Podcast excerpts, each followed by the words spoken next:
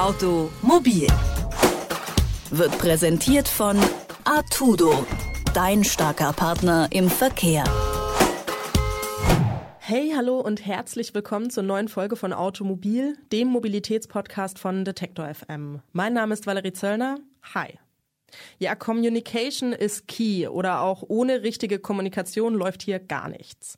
Warum ich diesen Schlüsselsatz erwähne? Ja, Anfang Mai wurde ein neuer Gesetzesentwurf im Verkehrsausschuss bewertet und dabei ging es um die Änderung des Straßenverkehrs und des Pflichtversicherungsgesetzes, kurz gesagt das Gesetz zum autonomen Fahren.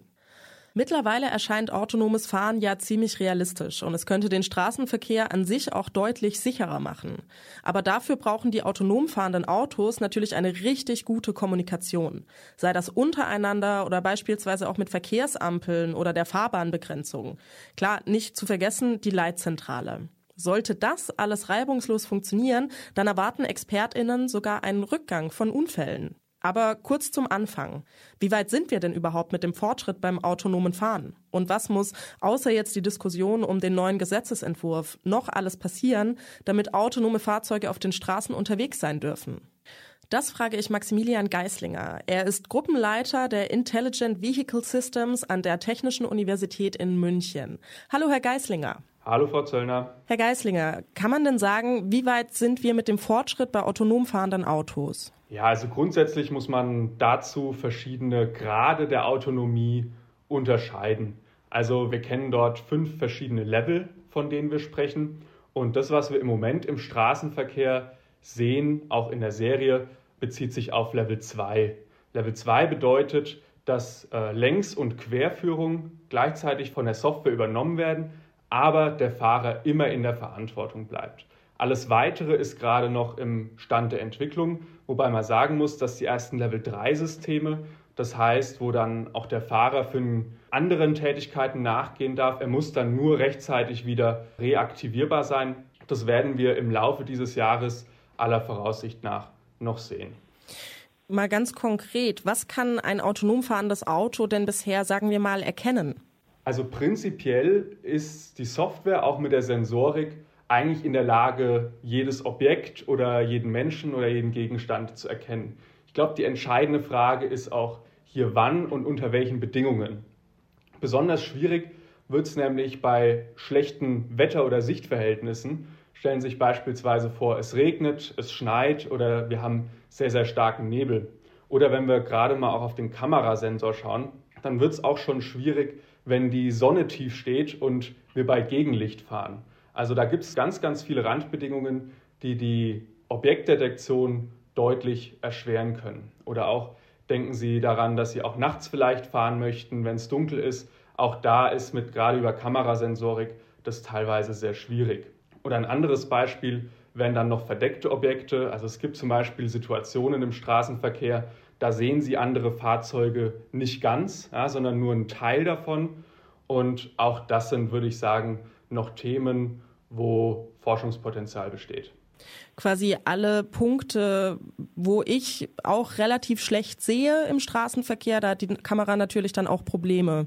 Genau, also die Kamera als optischer Sensor ist relativ ähnlich zum Auge. Das ist ja auch der große Vorteil. Also unsere Infrastruktur wie Verkehrsschilder, Ampeln sind ja auch aufs Auge gewissermaßen ausgerichtet.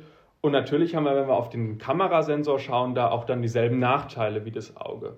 Es gibt noch andere Sensoren, vielleicht gerade äh, um, um die genannten Probleme anzugehen, muss man vielleicht den Radarsensor da nochmal hervorheben. Der hat weniger Probleme, zum Beispiel bei, bei Nebelbedingungen oder auch bei äh, Nacht. Das ist dem Radarsensor gewissermaßen egal. Aber da gibt es dann trotzdem noch Forschungsbedarf, dass wir da auch die Zuverlässigkeit bekommen, wie bei anderen Systemen bei guten Bedingungen. Ja, beim autonomen Fahren arbeiten Sie ja mit Algorithmen und füttern damit quasi die künstliche Intelligenz. Was ist denn hier eigentlich der Unterschied zur herkömmlichen Programmierung?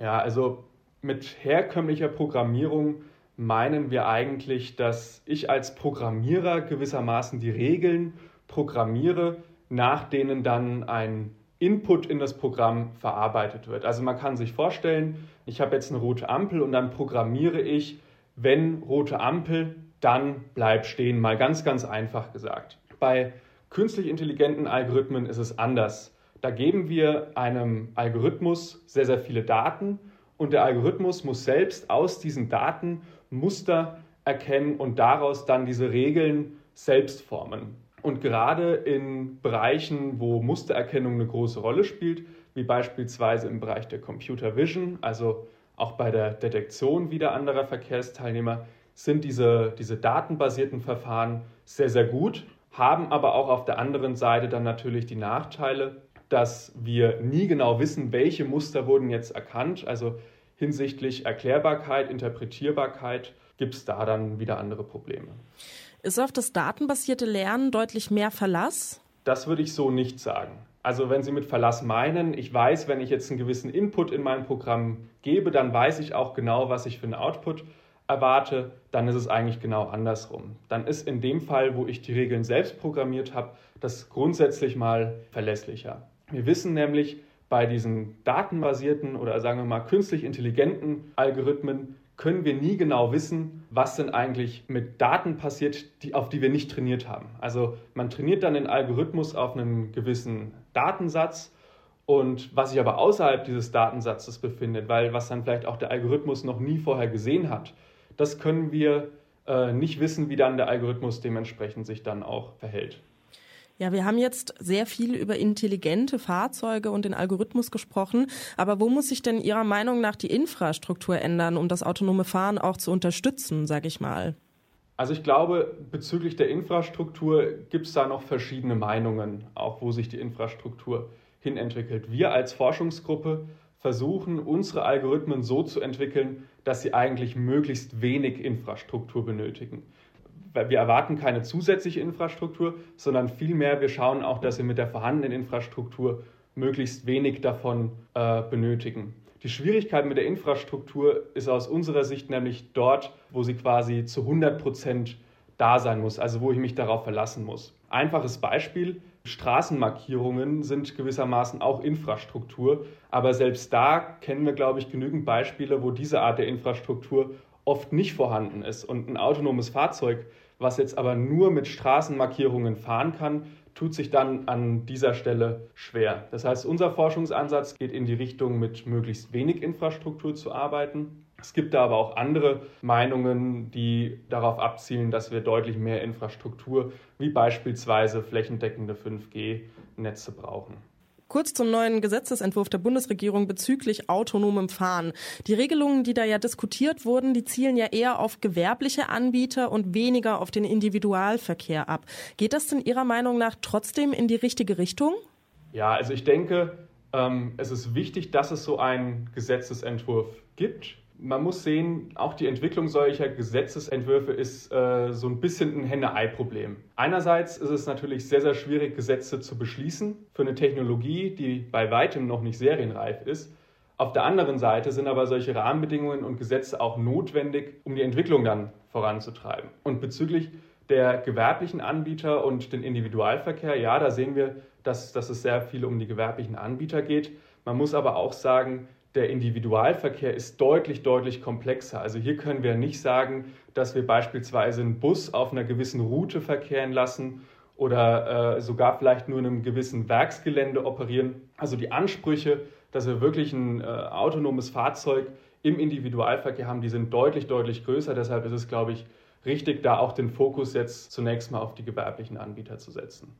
Ja, bisher gibt es ja keine einheitliche internationale Vorschrift für autonomes Fahren. Warum ist das denn eigentlich ein Problem? Also es könnte in Zukunft durchaus problematisch werden, damit autonome Fahrzeuge einfach nicht an Ländergrenzen beispielsweise Halt machen müssen oder eine andere Software bekommen müssen.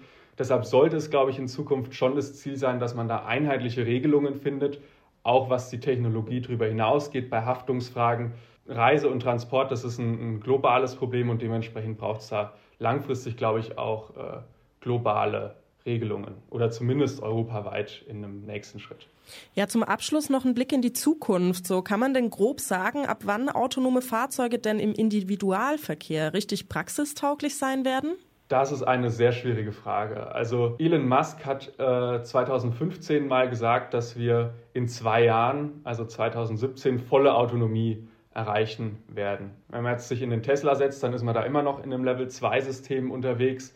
Also diese, diese Vorhersage war auf jeden Fall schon mal falsch. Ich glaube, dass es noch ein gutes Stück dauern wird, sehe aber auch die ganzen Fehleinschätzungen, die es da schon gab jetzt und möchte mich deshalb nicht genau festlegen.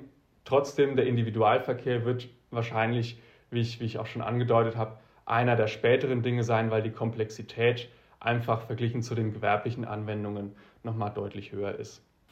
Ja, autonome Fahrzeuge, nicht nur im öffentlichen Personennahverkehr, sondern auch im Individualverkehr. Wo es hier noch Änderungen bedarf und wie weit die Forschung da schon ist, darüber habe ich mit Maximilian Geislinger gesprochen. Vielen Dank für das Gespräch. Ich danke auch. Ach hey, ihr wollt noch mehr Podcasts von uns hören? Dann werdet doch Teil des Detektor.fm Clubs auf Steady. Schon mit ein paar Euro im Monat könnt ihr unsere Arbeit unterstützen. Und ihr wollt noch mehr von Automobil hören? Dann hört doch nächste Woche wieder rein. Bis dahin, macht's gut, ciao. Automobil